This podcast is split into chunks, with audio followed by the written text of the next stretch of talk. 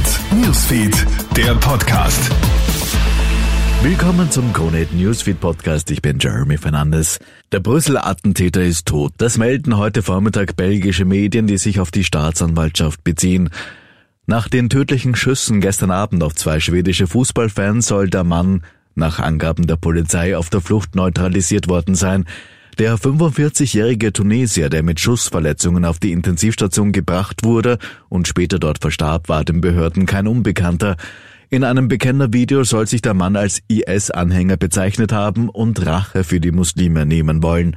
Experten gehen davon aus, dass die Koranverbrennungen in Schweden Motiv für die Tat sein könnten. Erst letzte Woche ist in Frankreich ein Lehrer von einem radikalen Islamisten ermordet worden.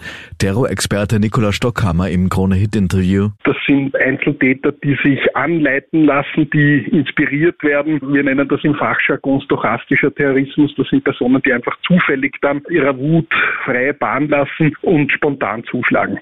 Damit zu uns nach Österreich. Die Corona-Hilfen über die KOFAG waren verfassungswidrig. Der VfGH hat sich mit den Corona-Hilfen befasst und stellt nun fest, dass die Aufgabenübertragung an die Covid-19-Finanzierungsagentur gegen die Verfassung verstoßen hat. Auch Richtlinien des Finanzministers zur Auszahlung von Finanzhilfen sind zum Teil rechtswidrig, das teilt das Höchstgericht heute mit. Aber die Auszahlungen können weiterlaufen, betont der VfGH. Es ist ein trauriger Tag für das Bundesheer, so reagiert Verteidigungsministerin Claudia Tanner nach dem tödlichen Panzerunfall von gestern Nachmittag in Eilensteig. Dort sollen ja heute die Ermittlungen fortgeführt werden. Unter anderem soll auch geklärt werden, ob ein menschlicher oder technischer Fehler zu dem Unfall geführt hat.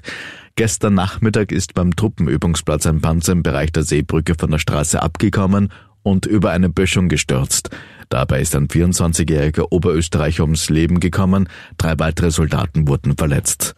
Soweit ein kurzes Update aus der Kronehit Newsfeed Redaktion. Mehr Infos bekommst du laufend auf kronehit.at. Schönen Tag noch. Kronehit Newsfeed, der Podcast.